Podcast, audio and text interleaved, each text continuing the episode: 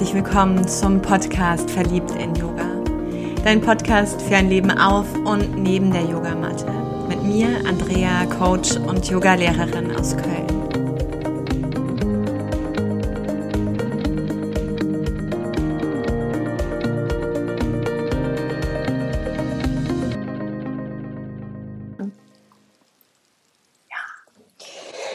Freue mich sehr, denn ich habe heute einen ganz besonderen Gast. Und das Spannende finde ich ist, mm, wir kennen uns nicht live. Dr. Nadine Webering ist heute hier bei mir im Podcast. Und das Spannende ist wirklich, wir kennen uns über Instagram und uns bewegt irgendwie immer, dass Menschen mit uns in Kontakt sind die uns auch live sehen, nur wir einander halt eben nicht. Umso mehr freue ich mich, dass wir heute die Möglichkeit haben. Und bevor ich jetzt ähm, aushole, ja, würde ich einfach mal sagen, Nadine, herzlich willkommen. ja, vielen, vielen Dank, liebe Andrea. Ich freue mich sehr, dass ich bei dir zu Gast sein darf. Ich bin tatsächlich äh, Hörer der ersten Stunde deines Podcasts. Ich bin äh, direkt von Anfang an dabei, seit du die erste Folge gelauncht hast und Schön. liebe ihn und bin deswegen echt total happy, dass wir uns wirklich mal kennenlernen und nicht nur immer auf Instagram mal so ein paar Kommentare hin und her schreiben. Total schön. Ja, ich freue mich sehr. Und das Spannende ist, als dieser Termin jetzt stand, dass wir hier miteinander wirklich mal über Zoom sprechen dürfen, habe ich dann doch mal ein bisschen mehr in die Biografie reingeschaut. Also ein Doktortitel steht ja schon mal da vorne. Das, ja, das heißt, ja. irgendwann hast du ja scheinbar auch eine Doktorarbeit geschrieben. Mhm. Und ähm, was mich aber viel mehr interessiert, ich kenne dich aus dem Bereich Ayurveda, ich kenne dich aus dem Bereich Migräne und Ayurveda. Das ist zuerst mhm. mal diese mh, hm, Verbindung, die ich mit dir auch ja als, als ersten Impuls habe. Und das, was mich am meisten interessiert, ist, warum tust du, was du tust und was tust du? was tust du eigentlich? ähm, ja, wa warum tue ich, was ich tue? Äh, weil, weil ich einfach, ja, ich tue es aus Leidenschaft tatsächlich. Ich, es ist ein, ein ganz langer Weg gewesen, bis ich da hingekommen bin, wo ich jetzt wirklich sagen kann, ja, das, was ich tue, tue ich aus Leidenschaft. Im Moment ähm, ist es halt wirklich ähm, vorwiegend die, die Ayurveda-Medizin in Verbindung, aber auch natürlich mit Yoga. Und äh, mein Herzensthema ist die Migräne, aber der Weg, den ich dahin gegangen bin, der hat äh, in einer ganz klassischen Schulmedizin begonnen tatsächlich. Also ich habe ähm, Medizin studiert, ich habe äh, eine Facharztausbildung gemacht in der Neurologie und da wurde so der Samen gesät für das Interesse an Migräne, weil ich an einer äh, Klinik gearbeitet hat, die einen großen Kopfschmerzschwerpunkt hatte und ich halt viel mit Migränepatienten auch zu tun hatte. Wir haben auch so eine Spezialambulanz gehabt für Kopfschmerzpatienten, wo ich gearbeitet habe und da war ich einfach ganz viel in Kontakt mit, aber eben schulmedizinisch und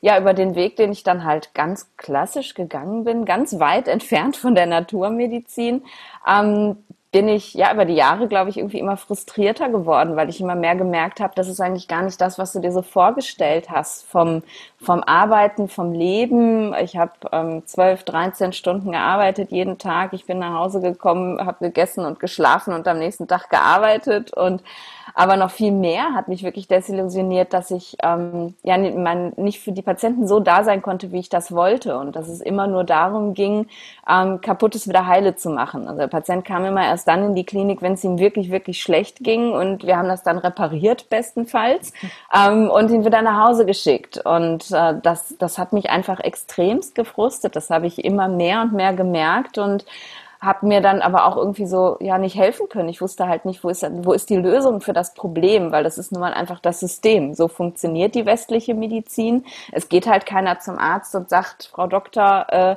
was kann ich denn tun, um gesund zu bleiben? Und ähm, was kann ich denn vor allem tun? Und das ist auch ein ganz großer Anteil, der ja den Ayurveda von der Schulmedizin unterscheidet. In der Schulmedizin geht es halt primär darum, äh, Herr Doktor oder Frau Doktor, mach mal.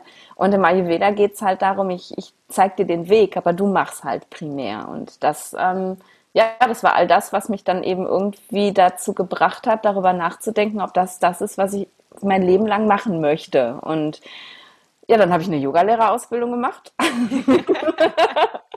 das war jetzt auch nicht so richtig die Lösung für das Problem, aber das war so das, was ich mir schon ganz lange einfach gewünscht hatte. Ich habe zu dem Zeitpunkt, das war 2017, glaube ich, ähm, schon ganz lange Yoga praktiziert selber, also schon acht, neun Jahre, ähm, was äh, ja wirklich eine lange Zeit ist und habe gedacht, ich möchte einfach mein Yoga so auf eine andere Stufe bringen. Ich möchte ähm, das noch vertiefen, ich möchte viel mehr wissen und lernen und über die Yogalehrerausbildung bin ich dann mit dem Ayurveda in Kontakt gekommen, ganz zwangsläufig. Es ist halt einfach das indische Medizinsystem und ähm, ich war, ich war schockverliebt. Das war einfach so, wow, okay, es hat halt die Philosophie vom Yoga, das steht halt alles dahinter, es teilt es sich, aber es ist eben ein Medizinsystem, das, das den Patienten wirklich ermächtigt, wo es darum geht, den Patienten gesund zu erhalten oder wenn es um Krankheit heilen geht, der Patient eben einen ganz großen Anteil hat selbst wirksam zu sein. Und das, ähm, ja, das hat mich einfach sofort begeistert. Und dann wollte ich einfach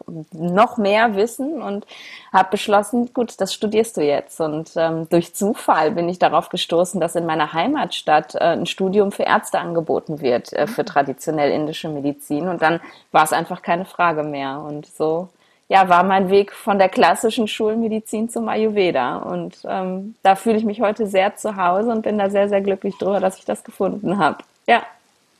Ja, das glaube ich dir. Das ist ein, ich finde das immer so ein spannender Weg. Ich meine, jeder hat, glaube ich, so seinen Kontakt ja auch mit Ärzten. Das mhm. ist einfach unser medizinisches System. Da sind wir groß und wer schon mal eine Krankschreibung brauchte, war so oder so beim Arzt. Ja. Mhm. Und ich merke einfach immer, wie ähm, mich es auch äh, stört, wie kurz gegriffen manchmal der Blick auf, auf mich als, als Wesen ist. Ähm, ja. Weil im Endeffekt ist ja das Symptom ähm, ein Ausdruck von einer ganzen Kette schon von Dingen, die davor irgendwie herausgefordert waren oder wie du schon sagst, 13, 14 Stunden gearbeitet und, ja. und, und. Ne? Also, dass, dass ich mir schon viel zugemutet habe. Und ähm, ich erlebe es auch ganz oft so, dass so dieser Wunsch da ist, gib mir eine Pille. Mhm. Total. Eine Pille und die wirkt. Ja. Und ich ändere aber sonst nichts. Mhm. Und ich finde bei dir total spannend, dass du beide Blickwinkel mitbringst, also beides ja denken kannst, weil mhm. für mich ist eben auch, ähm, wo fange ich bei, bei meinen Kunden an oder wo fange ich dann beim Patienten an? Ja, die einen kommen schon, glaube ich, mit einer sehr ganzheitlichen Brille, die anderen eben aber auch mit dem Bedürfnis von, mach mich wieder heile, mit dem, ja ähm, ein Mittel. Und du hast wahrscheinlich eine Möglichkeit, aus diesem ganzen Fundus, aber auch über die Sprache, bei jedem eine, eine Anknüpfung zu finden, um ähm, etwas in die Selbstwirksamkeit zu gehen, in diese Form von nicht nur Regeneration, sondern wirklich auch Veränderung. Ja. Und das finde ich super spannend bei dir. Ja. Ich habe so ein paar Punkte, wo ich total gerne mh, hm, anknüpfen möchte. Das eine ist Migräne Mhm. Hast du selber eine Migräne-Geschichte? Also bist du da auch irgendwie in diese ähm, Thematik eingestiegen aus eigener Erfahrung oder ist das quasi zu dir gefallen, weil es fällig war?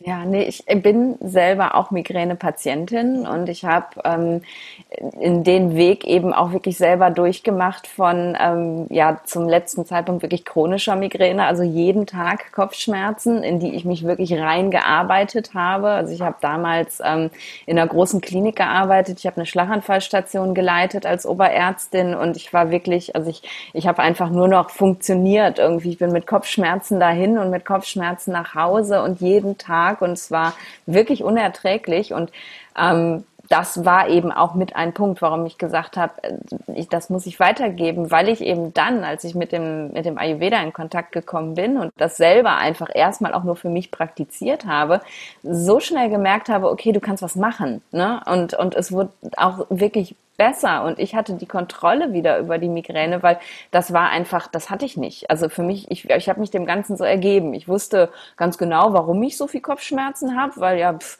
ich arbeite halt zu viel, ich habe zu viel Stress und so, aber ich habe halt äh, keine Lösung gesehen, wie, wie, was ich machen kann, um die loszuwerden, die Kopfschmerzen. Und dann wurde es immer besser und besser und heute habe ich wirklich ähm, ja, ich habe mal zurückgerechnet, im letzten Jahr hatte ich drei Migräneattacken tatsächlich. Äh, von vorher wirklich jeden Tag Kopfschmerzen und das über bestimmt ein halbes, dreiviertel Jahr. Und das ist, ähm, ja, das ist ein Weg, der, der sich einfach so sehr lohnt zu gehen. Und darum, da, da, das war mit einer der Gründe, warum ich gesagt habe, da, da muss unbedingt, äh, das musst du weitergeben. Das ist ganz, ganz wichtig, weil ich das für mich erfahren habe. Und ich glaube, dass das auch eben ganz wichtig ist, wenn man mit jemandem arbeitet, ähm, dass derjenige einen so richtig versteht und nicht jemand ist, der, der das irgendwie in der Uni gelernt hat und eigentlich keine Vorstellung hat, wie es den Leuten wirklich geht, wenn die da niederliegen und gar nichts mehr können. Und dieses, ähm, das bringt nochmal so eine ganz andere Form von Empathie irgendwo auch. Ich verstehe einfach meine Klienten und weiß eben, was da los ist. Und Menschen mit Migräne sind eben auch nochmal ganz spezielle Menschen tatsächlich. Und auch das verstehe ich eben. Also Menschen mit Migräne sind halt eben, ja, die sind viel feinfühliger, die sind, ja, im Yoga würden wir sagen, die sind viel durchlässiger. Das sind Menschen, die, die halt Emotionen äh, ganz anders verarbeiten, die Stress ganz anders verarbeiten. Und das ist eben was, das, das kannst du halt als jemand, der Migräne nicht hat hat, einfach auch nicht nachvollziehen, wie so ein Mensch ist. Und gerade die Schulmedizin beäugt das halt auch so hm, mit einem lächelnden Auge von wegen, ja, ja, die Migränepatienten. Also die mhm. meisten Neurologen haben eben auch überhaupt gar keinen Bock auf Migränepatienten, weil die eben auch anstrengend sind. Und das sind wir definitiv, weil wir eben einfach ein bisschen sensibler sind als andere und aber auch äh, sehr perfektionistisch zum Beispiel sind. Also Menschen mit Migräne haben ganz, ganz ausgeprägten Perfektionismus, einen sehr hohen Anspruch an sich sich selber und das sind eben Sachen, da, da muss man mit umgehen können und das, ähm, ja, es hilft mir sehr, weil ich weiß, dass ich ja genauso bin. ja. Das glaube ich, ja. Ich finde immer spannend, wenn wir so selber unsere Themen eben haben und ähm, für mich ist das ganz oft nachdem ich erstmal das verflucht habe, so mein wirklich ganz eigenes Geschenk, mit dem ich merke, dass ich auch wirksam werden kann, wenn ich es transformiere, also wenn ich es in eine Kraft bringe. Ja. Denn wie du schon sagst, dadurch wird dir mehr Empathie zuteil. Du kannst jede Facette von Migräne auch denken, spüren, fühlen. Ja. Du hast eine Ahnung, wenn jemand von einer Form von Schmerz auch spricht, von einer Art von Lebensstil und kannst da auch verschiedene Ebenen gleich betrachten, weil du weißt, äh, wo jemand da auch strauchelt, wie jemand sich da durch das Leben navigiert. Ja, auf jeden Fall. Und, und es ist halt wirklich, wie du sagst, eigentlich sind das Eigenschaften, die sind ein Geschenk. Man muss sie halt einfach dann ja transformieren und wissen, wie man sie nutzt. Ne? Ein Mensch, der der hochsensibel ist für für für Emotionen von anderen, da kann ja so so ein toller Partner, ein toller Freund und keine Ahnung was sein. Ähm, und ein Mensch, der sehr perfektionistisch ist, der der halt wirklich einen hohen Anspruch auch an sich selber hat, der kann eben ein guter Mitarbeiter und ein guter Chef oder was auch immer sein und eben auch ein guter Freund. Aber man man, man muss halt den oder darf den Weg dann einfach dahin finden, das ähm, gesund zu leben und nicht so in den Extremen. So, und das ist eben auch ein Weg, der mit dazu gehört, die Migräne zu heilen, dass man das auch anerkennt und annimmt, wie man ist, weil das ändert man eben einfach nicht. Ja. ja. Du sagtest eben, die Neurologen, ähm, jetzt mal generalisiert. Ja, ja, natürlich nicht jeder. sind nicht schwerst begeistert, wenn äh, der Migränepatient, die Patientin da um die Ecke kommt. Ja. Mm, wenn, wenn ich mir jetzt vorstelle, Ayurveda schaut auf Migräne, mhm. was wäre was wär der erste Blick? Gibt es da so einen Türöffner, so, ein, so eine Art, wie ich schon erkenne, wie der Unterschied ist, wie ich gesehen werde? Wenn ich mit einer Migräne zu dir käme? Mm, also im Ayurveda ist es halt ja so, dass wir ähm, ja, die Menschen klassifizieren ist nicht richtig, aber dass wir eben eine Klassifikation haben, in der, der wir Menschen verstehen. Und das sind diese sogenannten Doshas. Mhm. Ähm, das sind, ähm, ja, man sagt Bioenergien oder Konstitutionen, mit denen wir auf die Welt kommen. Und der Ayurveda ähm, sieht uns halt als Abbild der Natur. Er sagt halt, wir sind genauso wie die Natur eben aus allen Elementen geschaffen und aus diesen Elementen setzen sich eben diese Doshas zusammen. Und ähm, man weiß halt eben, dass äh, die Migräne eine Erkrankung des sogenannten Vata-Doshas ist. Das ist das Dosha, was aus Luft und ähm, Äther, also Luft und Raum besteht. Raum ist ein Element, das wir im Westen nicht haben, aber das kennen wir halt im Ayurveda. Es ist halt einfach der leere Raum, der eben durch die anderen Elemente gefüllt wird.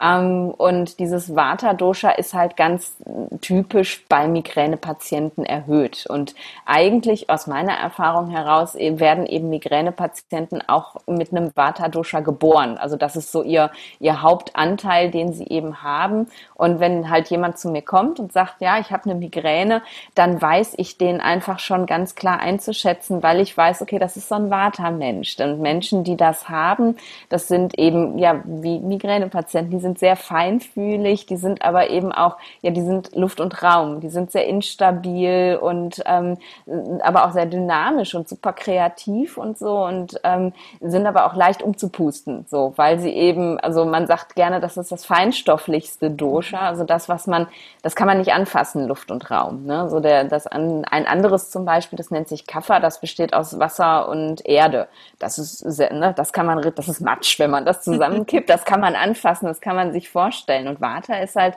so, ja, das ist sehr feinstofflich. Und so weiß ich eben, dass der Mensch, der da vor mir sitzt, wenn er mir sagt, ich habe eine Migräne und ich dann schulmedizinisch auch die Diagnose bestätigen kann, ähm, dass das eben ein Mensch ist, der was ganz anderes braucht, als wenn da jetzt so ein Kaffertyp sitzt, der eher ein bisschen behäbiger ist und viel stabil, stabiler ist, weil Menschen, die viel Luft und Raum haben, die haben eben auch nicht viel Stabilität und nicht viel Erdung und das ist das, was sie brauchen. Ja. Spannend. Mhm. da sind wir nämlich auch schon bei dem Punkt, hm, weshalb Ayurveda und ich immer wieder so ein, so ein bisschen, ich sag mal, die angezogene Handbremse fahren. Ja, ich kann mich in dieser mh, hm, Philosophie, in der Theorie, in der Lehre total wiederfinden, mhm. merke aber, ähm, ich komme also, wenn eher so gerne von dieser ganz klassischen Ayurveda-Küche. Ne? Und da merke ich schon für die Konstitution kochen mit äh, Farben und äh, von allem was, äh, kriege ich schon kriege ich schon Krise. Also das ist, ähm, wenn es mir einer kocht, esse ich sehr gerne. Kann ich verstehen. Das ist, mm, das ist so diese erste Einflugschneise, mit der mhm. ich vor Yoga auch schon in Kontakt gekommen bin mit dem Ayurveda. Okay. Ne? Und ähm, habe aber dann auch im Endeffekt verstanden, okay, es gibt diese drei Konstitutionen. Mhm. Da finde ich, ist bei mir dann auch immer gerne so, ich hätte dann gerne natürlich so eine Diagnose, ne? welcher Typ bin ich dann? Da mhm. gibt es ja auch von ganz furchtbaren Tests über doch auch mal was mit Hand und Fuß ein bisschen mehr. Mhm und merke eher, dass ich schon Tendenzen von, ich würde eher sagen, Butterstörung habe, mhm. aber so tendenziell so ein Pitta-Mädchen bin. Ne? Ich habe äh, Struktur, Klarheit, und habe dann auch festgestellt, dass man auch in der Sprache die verschiedenen Doshas ansprechen kann. Also Kaffer braucht zum Beispiel eine andere Ansprache, ähm, wenn wir es aufs Yoga beziehen würden, als ein Wattertierchen. Ja, total. Und ja. Äh, dann wieder so ein Pittertierchen. Ja. Das ist mir vorher auch nie bewusst geworden ja. und fand das ganz faszinierend, wirklich. Ja. Äh, als jemand für mich plötzlich anfing, Anatomiesachen zu nennen, ja, also schiebt die äußere Ferse mit dem Großzehballen in die Erde, beug sanft die Knie, richte dich darüber mhm. auf. Ich so, ja. Ja, Pitta. Ja, genau. ja. Struktur, endlich. Ja? ja. Davor hatten wir nämlich sowas und du öffnest die Flügel und schwingst und, ne? Ja, das war das, das Vatertierchen viel lieber, wenn es so angesprochen wird. genau. Und da habe ich das erste Mal wirklich ganz verstanden, wie ganzheitlich das ja, ja. schon ist. Also ja. mal ne, diese Einflugschneise von Kochen ganz weg über hin zu Schulmedizin bis hin wirklich, dass es ähm, von Kleidung, von mh, mm, Gleichheit auch, wie, wie, wie die Körperart, die Haut, die, die Form aufgebaut ist, bis hin zur Sprache, wo ich mich abgeholt fühle, in ja. alle Bereiche dringt, was ich unglaublich spannend finde. Ja, ja, das ist so spannend und so wertvoll und es und es funktioniert wirklich, wie, wie, du sagst, auf allen Ebenen. Also man, es ist, ich, ich gucke jemanden an, ich höre jemandem zu, ich äh, schaue mir an, wie er läuft, wie er sich bewegt und und ich kann eben an, in all dem kann ich das halt wiederfinden tatsächlich, was er für ein Dosha hat und ne, was, und was vielleicht auch außer Balance ist. So, also wie er geboren ist und eben auch was was jetzt gerade nicht so gut läuft für ihn irgendwie. Und das ist das ist halt wunderschön und das funktioniert und so kann man eben auch wirklich natürlich, ja, wie du sagst, mit den Menschen auch arbeiten. Ne? Wenn du in einer, in einer Yoga-Klasse bist und unterrichtest und, und ich, ich kenne die Schüler ein bisschen länger, dann weiß ich auch wenig, wie ich anspreche und wie das für den funktioniert. Und ja, und wo ich auch mal bremsen muss. Ne? Wenn ich sehe, dass so ein, so ein Pitta-Mensch halt gerade Vollgas gibt, dann weiß ich auch, ah, ja, den muss ich jetzt auch mal ein bisschen runterholen. Das ist nicht gut. Ne? Und noch mehr Feuer. Ja, es ist, ja, noch viel mehr. Und, und die wollen es ja auch unbedingt. Ne? Und ja. Und es ist einfach, ja, das ist wunderschön, weil es eben wirklich, ähm, und das sage ich halt ganz häufig, Ayurveda ist keine Diät, Ayurveda ist eine Lebensphilosophie. Ja. Und ähm, ganz viele kommen eben ja genau aus dieser Ecke, wo du auch ähm, herkommst, aus dieser Einflugschneise über das Essen. Und damit kann ich mich jetzt irgendwie gesund machen. Und ich darf jetzt nur noch, also ich habe so einen Test im Internet gemacht und ich bin jetzt Vata und ich darf jetzt nur noch das und das und das und das essen. Und dann wird Ayurveda ganz schnell zu einer Diät und dann wird es ganz schnell unglaublich kompliziert. Ähm, und das ist es halt einfach gar nicht, weil ich finde, dass das Wunderschöne daran ist eigentlich eher, ähm, dass man lernt ins Spüren Spüren zu kommen, weil es ist so, dass wir, wir setzen uns aus allen Elementen zusammen. Das heißt, wir haben auch immer alle drei Doshas in uns und die sind eben nur zu unterschiedlichen Anteilen da, auch, auch in unserer Geburtskonstitution. Also ich habe zum Beispiel eine ganz ausgeprägte Vata-Konstitution, aber meine Haarfarbe ist Pitta und meine Augen sind Pitta und meine Haut ist Pitta und meine Sommersprossen und ne, also man kann einfach nicht 100 Prozent irgendwas sein, sondern es ist immer alles da und das ist eben das das, das Schöne und das Wertvolle daran, dass man über die Arbeit mit dem Ayurveda eben lernt, ähm, sich selber viel besser wahrzunehmen und merkt, oh, da war ich jetzt aber gerade ganz schön in so einem Vata-Mind. Da muss ich jetzt mal, da, ja, was muss ich denn? Was brauche ich denn? Und dann kann ich lernen, mir da genau das zu geben. Und das geht halt nicht über, ich mache mal einen Test im Internet und da kommt was raus und dann verhalte ich mich nur noch so, sondern über, was ist jetzt gerade da? Was sind die Qualitäten, die das hat und wie kann ich die ausgleichen? Und das ist, das ist eigentlich das, wie Ayurveda therapiert. Wir gleichen halt immer die Qualität dessen aus, was gerade zu viel ist. Also wenn ihr jetzt zum Beispiel Pitta nimmst, Pitta ist halt das feurige Dosha. Pitta hat halt wirklich ganz viel Hitze.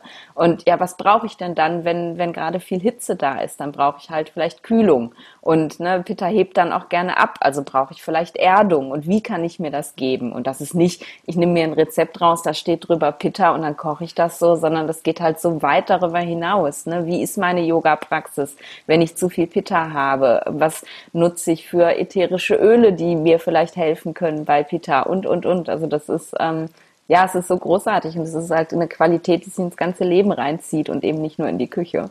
Ja. Ja, genau. Ja. Und dieses Ausgleichen finde ich gerade auch nochmal so spannend, weil du sagtest ja auch eingangs, diese Schulmedizin ist einfach etwas, was wirklich den kranken Menschen logischerweise ja behandelt. Wir arbeiten mit dem Symptom, was dann da ist. Mhm. Und wenn ich aber höre, Ayurveda ist wirklich eine Lebensphilosophie, es ist eine Art und Weise, wie ich ja mein Leben lebe und ganz viel, was du auch angesprochen hast, hat für mich auch mit Bewusstsein zu tun. Also, dass mhm. ich ja überhaupt erstmal die Doshas kenne. Okay, Kapha eher so ein bisschen träge, Vata eher okay, luftig ja. und Pitta dann feurig jetzt ganz allgemein mal ja. reingehauen. Mm, dass ich also auch so ein bisschen erkenne, wenn ich merke, okay, das geht in eine Ecke, in eine Richtung, die sich gerade nicht, nicht so mehr gut anfühlt. Vielleicht mhm. für die ersten paar Momente noch tragbar, ne? Mhm. für die ersten paar Momente auch noch keine weitere Lösung. Wie kann ich dann ausgleichen?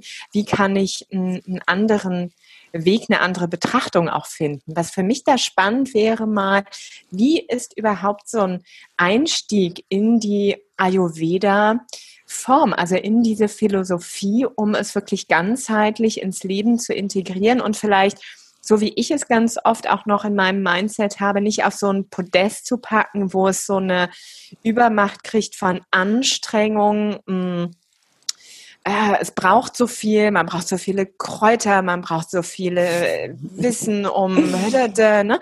Also es ist, wie du sagst, es ist viel Fühlen, viel Spüren dabei. Mhm. Mm, vielleicht stehe ich da auch noch so auf der Ayurveda-Standleitung. ja. Ja. Wie, wie, könnte ich da einen Einstieg finden, dass es vielleicht auf allen Bühnen ähm, eine Leichtigkeit erfährt, Sicherlich hat mein Pitterhörnchen auch schon so eine perfektionistische Art schon gleich dabei. Also mhm. ja. Ja, das ist, das ist wirklich für, für so viele Menschen so schwierig, weil wir eben im Westen ähm, ja, wir haben so einen ganz ausgeprägten Dogmatismus. So, also wenn wir irgendwas hören, dann äh, lesen wir das nach, dann wollen wir das verstehen und dann handeln wir auch nur noch so. ähm, und deswegen finde ich eben, ist das ganz, ganz wichtig beim Ayurveda, weil da kann man sehr dogmatisch werden, ähm, dass man eben ganz viel Leichtigkeit versucht da reinzubringen und, und wirklich das Ganze spielerisch auch angeht. Und ähm, wenn ich mit ähm, Menschen arbeite und halt versuche, ihnen den Ayurveda näher zu bringen, ähm, dann dann lasse ich eben dieses ganze Dosha-Konzept auch erstmal raus ähm, und arbeite wirklich auch nur so mit den Elementen und, und ähm, guck erstmal, ähm, ja, dass das verstanden wird, was sind denn überhaupt die Elemente und was machen die Elemente in der Natur, was machen die Elemente im Körper, ne? warum brauchen wir denn Hitze und wofür ist es ist die Kälte, die, ne, was, was, was ist überhaupt Erde und dann, wenn man dann so ein, so ein Grundverständnis hat davon, ähm, warum sind die alle da und warum sind die alle in mir, dann kann man sich angucken, gut, was, was machen diese Qualitäten des jeweiligen Elements für Qualitäten im, in diesem Dosha, wenn diese beiden Elemente zusammenkommen. Ne? Was, was äh, löst das aus? Und das versuche ich ganz logisch ähm, wirklich über die, die Schiene des, des Verstehens zu erklären. Und wenn man das dann einmal verstanden hat, dann fällt das viel, viel leichter, sich eben in jeder Ebene des Lebens zu überlegen, was könnte ich jetzt brauchen? Also wenn man jetzt mein, mein Favorite, halt Vata nimmt, das Migräne-Favorite, ähm, etwas, was aus Luft und Raum besteht, das ähm, ist wahrscheinlich leicht zum Beispiel. Das ist halt eine, eine, Qualität von Vata. Das ist wahrscheinlich, wenn man sich die Temperatur anguckt, eher was Kaltes als was Warmes. Das ist ähm, eher instabil und wenn halt viel Luft, viel Wind bläst, ist es eben sehr trocken. So, und das sind die Qualitäten, die ich meinen, meinen Klienten dann an die Hand gebe und sage, okay, das, das ist dein Paket. Und jetzt schau mal in deinem Leben, was ist jetzt schon da, womit könntest du das ausgleichen? Also ich fange halt gar nicht erst damit an zu sagen, ja, du musst jetzt dieses Kräuter kaufen und dieses Gewürz. Ich arbeite sehr, sehr wenig mit ayurvedischen Kräutern, weil ich mhm. eben fest davon überzeugt bin, dass man mit dem, was wir schon haben, ganz, ganz, ganz viel tun kann. Also wenn jemand wirklich, wirklich krank ist, dann mache ich das schon. Aber ähm, in den meisten Fällen ist es so, dass es einfach ausreicht, das zu nehmen, was da ist und das auf allen Ebenen. Ne? Es ist die Ernährung, ganz klar. Es ist das, was wir trinken. Es ist das, wie, wie wir schlafen. Schlaf ist unglaublich wichtig im Ayurveda. Ähm, es ist das, wie wir unseren Tag strukturieren. Ähm, und auf all diesen Ebenen kann man eben sich anschauen, wo kann ich diese Qualität herholen. Ne? Zum Beispiel Vata ist leicht und instabil, also braucht Vata viel Erdung. Wie, wie kann ich mehr Erdung in mein Leben bringen? Ne? Es ist eine Meditationspraxis oder Pranayama, was Ausgleichendes, ähm, eine, eine ausgleichende, eine erdende Yoga-Praxis. Da kann man super viel mit Asanas auch arbeiten, brauche ich dir nicht erklären. Ähm, und dann kommt es ans Essen. Was könnten Lebensmittel sein, die erdend wirken? Das sind Lebensmittel, die aus der Erde kommen. Die wirken mhm. aus sich heraus erdend. Und so baut man sich das wirklich halt ganz logisch auf. Und in dem Moment, wo du anfängst, das logisch zu begreifen, ist das nicht mehr so ein, so ein dogmatisches Abarbeiten von Listen. Und das finde ich viel, viel wirkungsvoller, weil dann kann ich nämlich alles das, was in meinem Leben schon ist, mir angucken und überlegen, was macht das mit mir? Ne? Wenn ich Bock auf so eine Level 2 Vinyasa-Stunde habe, was ist das? Ist das eher erdend oder ist es eher äh, doch irgendwie erhitzend? Ne? Bringt mich das eher hoch oder eher runter? Und das kann ich ja spüren. Ne? Und wenn ich aus der Stunde komme, dann weiß ich, ob mich das jetzt besonders geerdet hat oder nicht. Und, ne, und das, so, so versuche ich mich dann da wirklich ranzuarbeiten und dann bekommt das Ganze eben auch so eine spielerische Leichtigkeit, weil man eben immer erstmal innehält und guckt, okay, was macht das mit mir? Ne? Und, und dann weiß ich auch, ja, ähm, die warme Badewanne ist super toll, wenn da gerade viel Water da ist, das holt mich runter, aber die ist halt gerade nicht toll, wenn ich sowieso schon irgendwie auf 180 bin und das Feuer in mir brennt. Und ja, dann, dann äh, kommt man dahin, eben Ayurveda wirklich jeden Tag und jede Stunde zu leben, weil man es einfach verstanden hat. Ja, Danke oh. dir für den Einblick, was für mich nämlich wirklich nochmal angeknüpft an den Elementen kann ich vom Yin sehr gut ja. arbeiten. Das ist mm, ja eine Art, wie du Yin verstehen und begreifen kannst, als dieses Zyklische. Mhm. Und das sehe ich im Ayurveda eben auch. Also wir haben wirklich dieses auch mit dem Sein, mit der Natur sein, was du ganz eingangs ja auch schon mhm. gesagt hattest zum Ayurveda. Und da eben auch erkennen, gar nicht mal so direkt die Brille auf diese Klassiker von Ernährung und, und, und zu packen, sondern erstmal wirklich am Leben Lebensstil, also an der Art und Weise, wie ich mein Leben gestalte, an der Art und Weise vielleicht auch, wo habe ich eine Hauttrockenheit, wo ist es eher auch ausgetrocknet, wo kommen diese Stellen vielleicht auch immer wieder, könnte ich mir vorstellen. Mhm. Ja, total. Ganz wichtig. Mm, über die Sprache wirklich auch, was spricht mich an? Warum bringt mich jetzt irgendwer hier auf 180, weil der sich nicht in Bewegung setzt oder weil ich den nicht greifen kann oder was auch immer? Ja. Mm, also was triggert auch so mein Gegenüber? Das heißt, ich habe ja viel mehr so diesen Blick auf meine Art und Weise, wie ich die Dinge betrachte und was erkenne ich darin schon für die einzelnen Bereiche. Also was brauche ich, um, wenn, wenn die Hitze gerade entsteht, um wieder mehr Kühle reinzubringen? Also wirklich diese, diese Denke von zwei Waagschalen, die ich habe. Ja, was geht gerade hoch? Was sitzt in dieser Waagschale? Was könnte ich in die andere bringen, damit der Ausgleich entsteht? Genau. Das ist ja dieses Bild ja. gerade in mir. Und natürlich kann dann sein, dass dann noch irgendwas an Tee, an Essen und Co. dazukommt, muss ja. aber nicht, ja. Hm, weil ich über eine andere Art, über Bewegung, über Schlaf schon eine Form gefunden habe. Ja, der Schlaf, der interessiert mich gerade noch mal total. Okay. Ich, wir springen so ein bisschen. Alles gut. ich mag das. Denn ähm, dieses Schlafthema, ich finde mhm. Corona, äh, wo wir ja gerade alle drinstecken, hat ja mhm. auch ein Stück weit so Sicherheit gehen. Mm, das Alte, was ich mir aufgebaut habe, kann vielleicht noch mal so ordentlich ins Wanken geraten.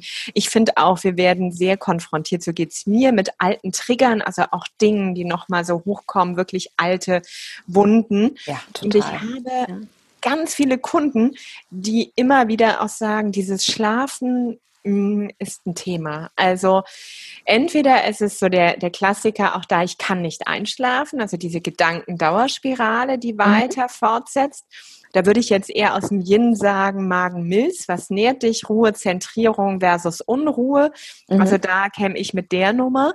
Mhm. Und dann haben wir natürlich auch die, die nicht durchschlafen, die nochmal irgendwann dann zu einer bestimmten Uhrzeit wach werden. Da kenne ich aus der CCM jetzt die Organuhr beispielsweise, wo man auch schön ableiten kann, welches Organ winkt denn hier, mit welchem mhm. Thema gegebenenfalls. Ja. Wie wird die, die ayurvedische äh, Praxis darauf schauen, auf das Thema Schlaf? Es ist wahrscheinlich riesig groß und super. Ja, da können wir uns jetzt wahrscheinlich ein paar Stunden unterhalten.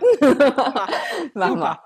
Aber ja, also man, man kann es auch äh, etwas kürzer zusammenfassen, auf jeden Fall. Also du, ähm, es ist halt so, dass wir ähm, die, die Doshas eben nicht nur in uns finden, also diese Bioenergien, sondern tatsächlich eben auch in der Natur und eben auch in den Tageszeiten. Und ähm, es gibt eben eine Dosha-Uhr, äh, passend zur Organuhr. Ah. Und ähm, diese Doshas, ähm, jetzt muss ich einmal husten, es tut mir sehr leid. Ich nehme dich mal Mach eben das. aus den Ohren, sonst bist du gleich taub.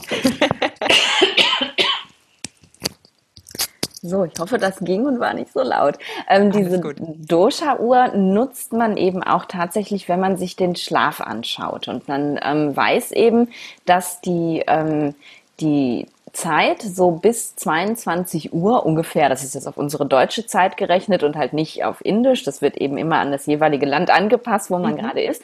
Die, die 22, so bis 22 Uhr ungefähr ist Kafferzeit. Das heißt, das ist die Zeit, wo ähm, ja viel Erdung da ist, wo, wo Ruhe einkehrt. Das ist ja die Zeit, wo man abends eben eigentlich auch runterkommen sollte, ja. den Tag hinter sich lassen sollte. Und dann nutzt man dann eben diese Energie von Kaffer, die auf uns einwirkt, die uns halt schwer macht und behäbig, also Erde und Wasser.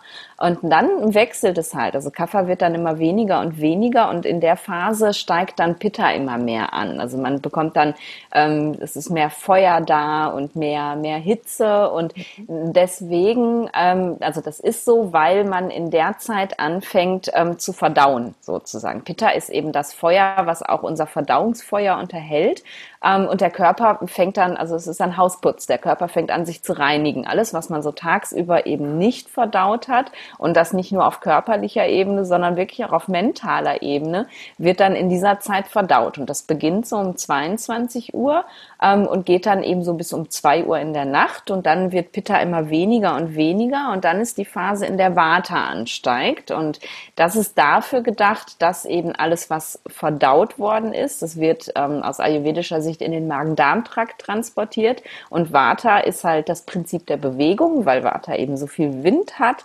bewegt es das dann alles in Richtung Magen-Darm-Trakt und dann eben raus am nächsten Morgen sozusagen. Und das sind diese Energien, die in der Nacht auf uns wirken. Und wenn wir halt eben ähm, nicht in der Kafferzeit zu Bett gehen, sondern länger aufbleiben als 22 Uhr, was glaube ich viele, viele Deutsche tun, ähm, dann ähm, ist es tatsächlich so, dass wir dann, dann diese, diese Pitta-Energie einfach nochmal mitbekommen. Und ähm, man kriegt dann nochmal so einen Schwung mit und hat das Gefühl, oh, jetzt bin ich richtig wach, jetzt kann ich nochmal richtig was leisten. Im, Im Englischen sagt man Second Wind. Also es kommt dann nochmal wirklich so, ein, so eine zweite Welle, die dich so mitnimmt und die dir das Gefühl gibt, oh, der Tag fängt nochmal von vorne an. Und das ist halt einfach mega ungesund, weil, ähm, weil du dann ja nicht in den Schlaf kommst. Und das sind die, die halt dann anfangen, ähm, ja, im Bett zu liegen und sich zu wälzen und nicht einschlafen können. Deswegen sagt man Einschlafstörungen sind halt vorwiegend Pitta-Störungen. Ähm, und die Menschen, die eher in der zweiten Nachthälfte wach werden, das ist, ähm, würde man eher der Vata-Störung zuordnen, weil eben ab zwei Uhr nachts Vata aktiv ist. Und wenn man dann schon tief schläft, wenn man während Kaffer ins Bett gegangen ist und Pitta eben schon den ganzen Mist, den man so in sich hatte, verdauen konnte, dann stört Vata auch nicht, weil dann sind wir in einem tiefen Schlaf und das weckt uns auch nicht auf. Aber wenn wir eben schon äh, zu spät ins Bett gegangen sind und die Verdauung deswegen auch nicht gut funktionieren konnte, ähm, dann ist man dann viel anfälliger dafür, von diesem Vata, dieser Vata-Bewegung wieder rausgeholt zu werden und wach zu werden. Und das sind die Leute, die halt um, weiß ich nicht, zwei Uhr wach liegen und nicht mehr in den Schlaf kommen, weil dann zu viel Vata ist. Und dann fängt das Grübeln an und das Gedankenkreisen und, und, und. Und deswegen ist es halt schon von der Basis her aus ayurvedischer Sicht so, dass wir empfehlen, vor 22 Uhr oder spätestens um 22 Uhr ins Bett zu gehen, um die eine Energie zu nutzen und uns der anderen aber eben zu entziehen und aber auch der anderen die Möglichkeit zu geben, ihre Arbeit zu tun. Und ähm, genau, das ist so äh, die, die kurze Zusammenfassung von, wie sieht der Ayurveda denn den Schlaf? Hm? Mega. ja. Danke dir. Das ist, Gerne. ist super spannend, finde ich. Also auch da, wie das miteinander reinspielt. Und ich muss selber auch sagen, 22 Uhr ist gerade natürlich in Sommermonaten so gar nicht Super meine schwer. Zeit. Ja. Ähm, Wenn es draußen hell ist, dann möchte ja. ich nicht um die Uhrzeit schon ins Bett. Ja, ja, absolut. Also ich glaube, dass man da auch ein bisschen ähm, großzügiger sein darf. Ähm, auch da ist halt wirklich dieser Dogmatismus dann immer gefährlich. Es muss nicht Punkt 22 Uhr sein. Ähm, äh, als diese, diese ja, Ideen entstanden sind, ähm, gab es ja auch keine Zeitumstellung.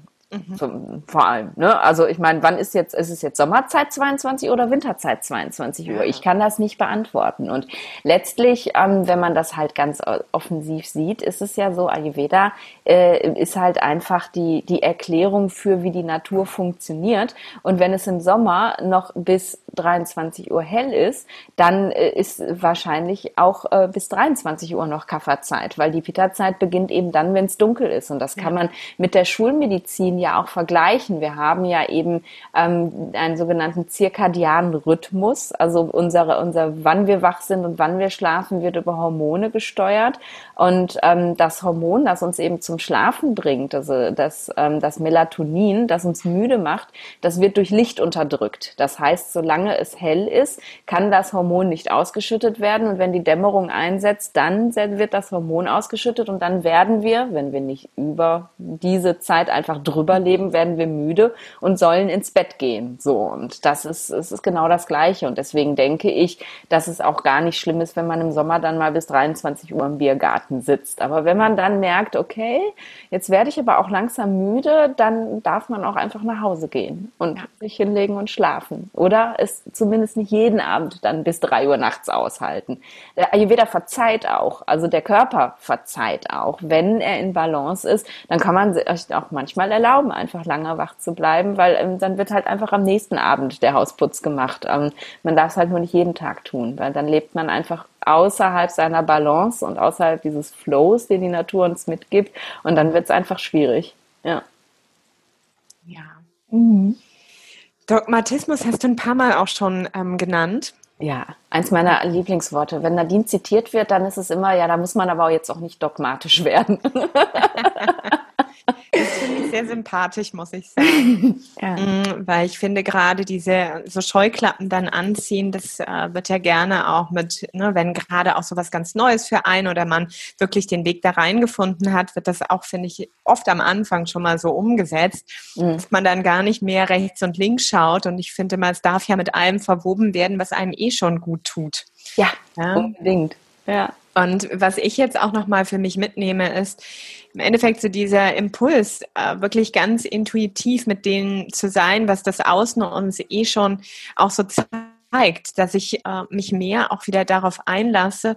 Und ich glaube, das ist etwas, was wir sehr verlernt haben, auch sehr generalisiert nochmal gesprochen, aber dieses wirklich zu sein mit dem Tagesrhythmus, zu sein mit den ja. Jahreszeiten, um ja. zu sein mit welche, äh, welche Art und Weise des, des Lernens, des Arbeitens tut mir gut, wie viele Stunden entsprechen mir, wann brauche ich auch meine Pause, hm, was ja nicht in jedem System direkt so, ja, ja, sagen wir mal, gern genommen wird. Mhm. Ja. Hm, aber da höre ich ganz viel Intuitives ähm, wieder zurückfinden und zurückbesinnen auch drin, ja. was wir im Endeffekt in uns haben und wo wir spüren, dass es uns gut tut. Also so würde ich da nochmal meinen Impuls. Ja, total. Raus. Ja, genau so ist das. Und wir sind, wie du halt sagst, wir, sind, wir, wir stecken halt einfach in einer Struktur hier im Westen, die uns vorgegeben wird von außen, die aber eben ja überhaupt nicht jedem entspricht. Ne? Und es gibt halt Menschen, die, für die ist das toll. Also so ein, so ein Pitta-Typ, der kann super in der Struktur leben und arbeiten. Und ein Kaffer-Typ, wenn der in Balance ist, noch viel mehr. Also die sind mega strukturiert.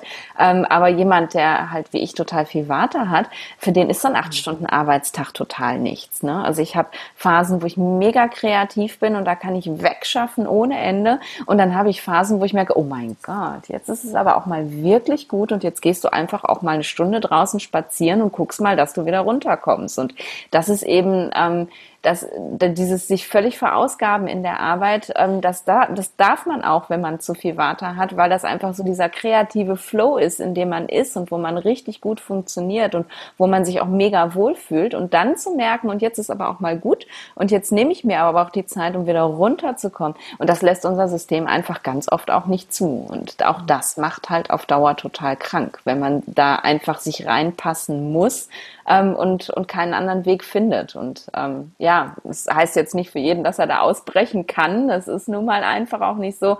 Aber dann darf man vielleicht ähm, einfach eine Praxis entwickeln, die, die einem dann trotzdem unterstützen kann. Vielleicht kann es dann keine Stunde Spaziergang im Park sein, sondern einfach wirklich nur mal äh, eine kurze Atembeobachtung, die man einfügen kann. Und die kann man ja sogar mit offenen Augen äh, in die Ferne starrend oder so mal am, am Monitor machen, ohne dass es einem auffällt, dass man jetzt gerade mal kurz ausgecheckt hat. Aber das Wissen, wie du sagst, darum, was, was ich wirklich brauche, das kann mich eben so unterstützen, wenn ich dann noch Techniken an die Hand kriege, wie, wie ich es am besten für mich umsetzen kann. Ja.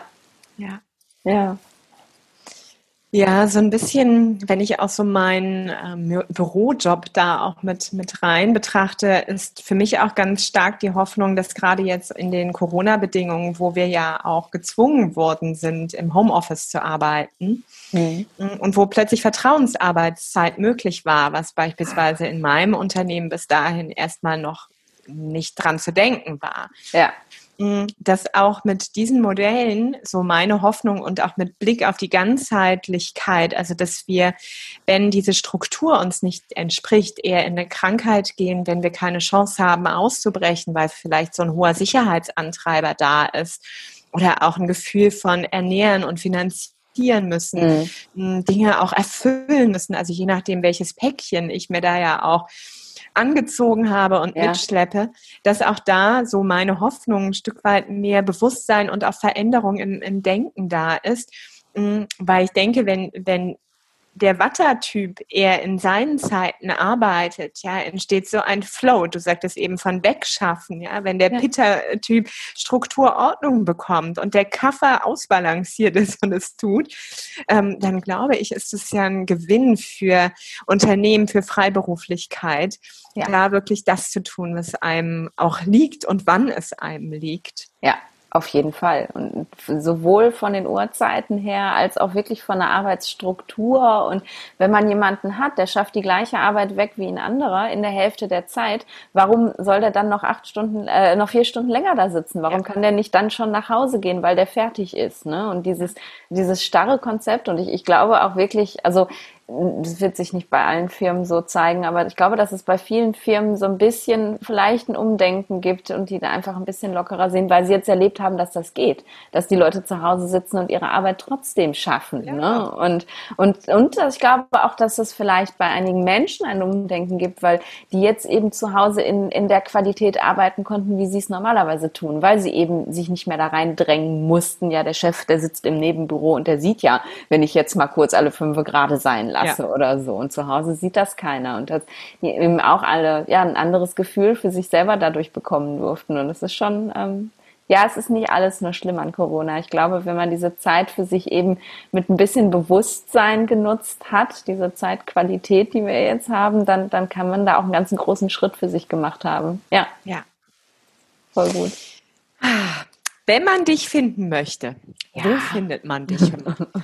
wo findet man mich eigentlich? Also hauptsächlich findet man mich online tatsächlich. Also ich bin äh, aktuell ähm, in, in einem Krankenhaus als Oberärztin beschäftigt. Ähm, das heißt, da findet man eben nur den schulmedizinischen Teil in mir. Wenn man aber sagt, hey Ayurveda, ähm, das finde ich jetzt total spannend und da will ich mehr drüber wissen, ähm, gibt es mich auf verschiedensten Plattformen. Also Instagram ist so das, ja, das Haupt, der Hauptanteil, den ich so bespiele. Da habe ich einen Account. Das verlinkst du bestimmt alles in den Show Notes. Das, das brauche ich nicht aufzählen.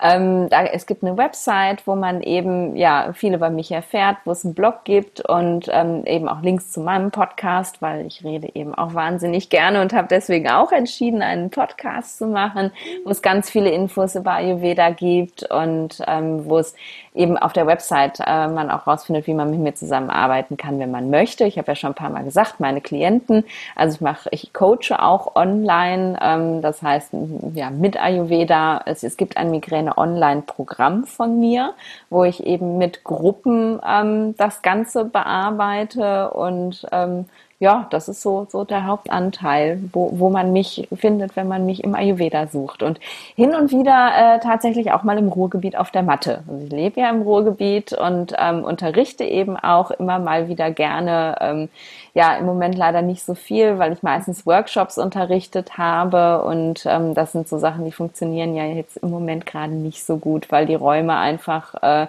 ja nicht mehr so genutzt werden können, wie sie mal genutzt wurden. Und aber ich hoffe, das löst sich demnächst auch wieder auf und dann gibt es mich auch offline auf der Matte. Vorfreude. Dein Buch kommt ja auch raus dieses ja. Jahr. Wozu hast du geschrieben? Was kann man da alles für sich entdecken, wenn man nicht nur in der Online-Welt oder darauf warten möchte, dass die Räume wieder mehr Menschen fassen dürfen.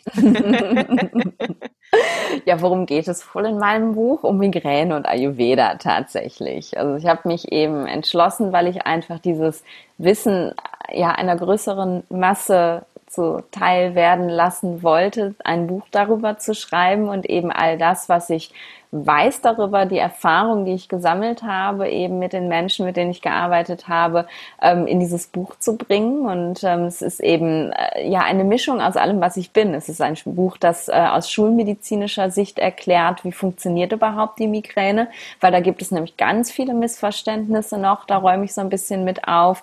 Ähm, dann gibt es den großen ayurvedischen Teil, der eben erstmal erklärt, was ist der Ayurveda und dann aber auch, was kann ich mit Hilfe des Ayurveda gegen ganz spezielle speziell gegen meine Migräne machen. Und dann gibt es den Teil, wo man dann wirklich auch selber ins Handeln kommt und ich ähm, ja einiges an die Hand gebe, was man denn wirklich nun präzise machen kann, um seine Migräne zu bessern. Und da gibt es natürlich auch einen Yoga-Teil. Da habe ich ähm, eine, eine Yoga-Sequenz entwickelt, die eben speziell für Menschen mit Migräne gedacht ist, aus ayurvedischer Sicht eben, weil jede Asana kann man auch sich ayurvedisch anschauen und schauen, ja. Was passiert da halt im Körper. Es gibt die Ayurveda-Yoga-Therapie tatsächlich. Ähm, und aus diesem Fokus heraus habe ich eben eine, eine Sequenz entwickelt, die halt da ähm, drin ist, die man dann auch zu Hause praktizieren kann. Und Genau, das ist mein Buch, mein, mein Baby. Wann kommt's raus? Am 15. September erscheint es. Ich bin wow, schon, das ist ja schon super gespannt. Ja, ja, das, es ging alles wahnsinnig schnell und dann war es plötzlich geboren und es war ähm, unglaublich, mit wie viel Leichtigkeit das entstanden ist. Ich hätte nie gedacht, dass ein, dass ein Buch zu schreiben doch so leicht sein kann. Aber wenn man eben all das verarbeitet, was man so, ähm, wofür man so brennt, äh, dann, dann fließt das auch. Das ist wirklich einfach aus mir rausgeflossen. Und es war wunderschön. Schöner Prozess. Ja. Toll. Ja. Toll. Also da bin ich sehr neugierig und freue mich schon. Werde ich auf jeden Fall mal nutzen, weil ich finde, Migräne ist etwas, äh, was wirklich auch ja, sehr belastend sein kann. Unbedingt. Also das ist ja. sehr einschneidend, auch je nachdem, in welchen Prozessen oder auch in welchen Dimensionen es einen erreicht. Und äh, nicht nur, finde ich, für so die eigene Lebensweise und Philosophie, sondern auch das für die Menschen, die man begleiten kann. Es ist ein großes Geschenk. Da danke schon mal. Bin ich gespannt auf dein Baby. Ja. cool. Bevor wir abschließen, gibt es von dir noch etwas, wo du sagst, das würde ich auf jeden Fall gerne noch platzieren, das ist wichtig für mich noch, das macht die Sache noch rund? Hm, lass mich kurz drüber nachdenken. Ich glaube, ähm, wenn man, also ich, ich rede ja einfach in ganz vielen Podcasts und überall ganz, ganz viel über Ayurveda. Natürlich als Ayurveda-Expertin werde ich darüber gefragt. Ich glaube, was mir halt total wichtig ist, ist ähm, einfach rauszugeben, dass es, dass es nicht um ein Konzept geht, ähm, ob es jetzt TCM ist oder Ayurveda oder Schamanismus oder was man alles Mögliche machen kann, dass es nicht um das Konzept geht, dass man dem Konzept einen Namen nennt, sondern dass man einfach wirklich ähm, an den Punkt kommt, wo man merkt, okay, da gibt es noch mehr ähm, als einfach nur die Schulmedizin oder eben nur das, was ich bislang wusste ähm, und sich dann traut, loszulaufen. Und man findet so viele tolle Menschen auf dem Weg, die, die einen begleiten können und die einem, ähm, die einem unterstützen können und die das mit Feuer und mit Leidenschaft tun. Und dann ist es einfach völlig egal, was es ist, weil all das auf die Art und Weise, wie es das tut, bringt uns einfach näher wieder zu uns selbst. Und ich glaube, das ist der Weg, um wirklich ein Leben zu leben, das ja das irgendwie in Fülle ist, dass wir halt bei uns sind und das kann der Ayurveda, aber das können alle anderen tollen Konzepte auch, die es da nebenher noch so gibt. Ja. Danke. Bitte. Es ist auch für mich nochmal so wirklich die Essenz, dass einfach diese, diese Philosophie, ne? es, es, kann, es darf, es kann Ayurveda sein oder es kann Bereiche vom Ayurveda sein. Beispielsweise, ich fand diese Struktur der Doshas super spannend, weil es für mich nochmal ein paar neue Perspektiven eröffnet hat, mhm. auch zu verstehen, zu begreifen und gleichzeitig die Ankopplung auch an das Zyklische, ja. was nochmal in, in vielen anderen Disziplinen für mich wie TCM, wie Yin sehr angekoppelt hat, aber auch wie Rituale, Jahreskreisfeste und, und, und. Also wenn ja. wir mal den Bogen ganz weit spannen. Und wo ich immer denke, das, was ich mag, das, was mir sofort entspricht oder wo ich auch vielleicht nochmal zurückkomme, weil ich es irgendwann mal gelesen habe, aber für den Moment es nicht stimmig war, all das darf ja einen immer wieder befüllen und ähm, ja. befruchten. Und dann, finde ich, wird es lebendig, dann kann ich es leicht integrieren. Mhm. Und egal auf welche Art und Weise, ne, das dann sein darf. Aber ab dem Moment wird es wirklich zu etwas, was durch mich hindurch ins Leben kommt und mich auch unterstützt. Ja, ja wunderschön. Ich werde alles verlinken, wie du eben schon gesagt hast. Also man wird dich dann finden, wenn man dich suchen möchte. Aufs Buch bin ich gespannt, 15. September. Und ja. ich danke dir für jetzt sehr, für deine Zeit, für den Einblick, die verschiedenen Einblicke, für den Spagat von Schulmedizin zum Ayurveda mit dem Schwerpunkt hier und da auf Migräne. Großen Dank an dich. Ja, ich danke dir, dass ich da sein durfte, liebe Andrea. Mach's gut. Mach's gut.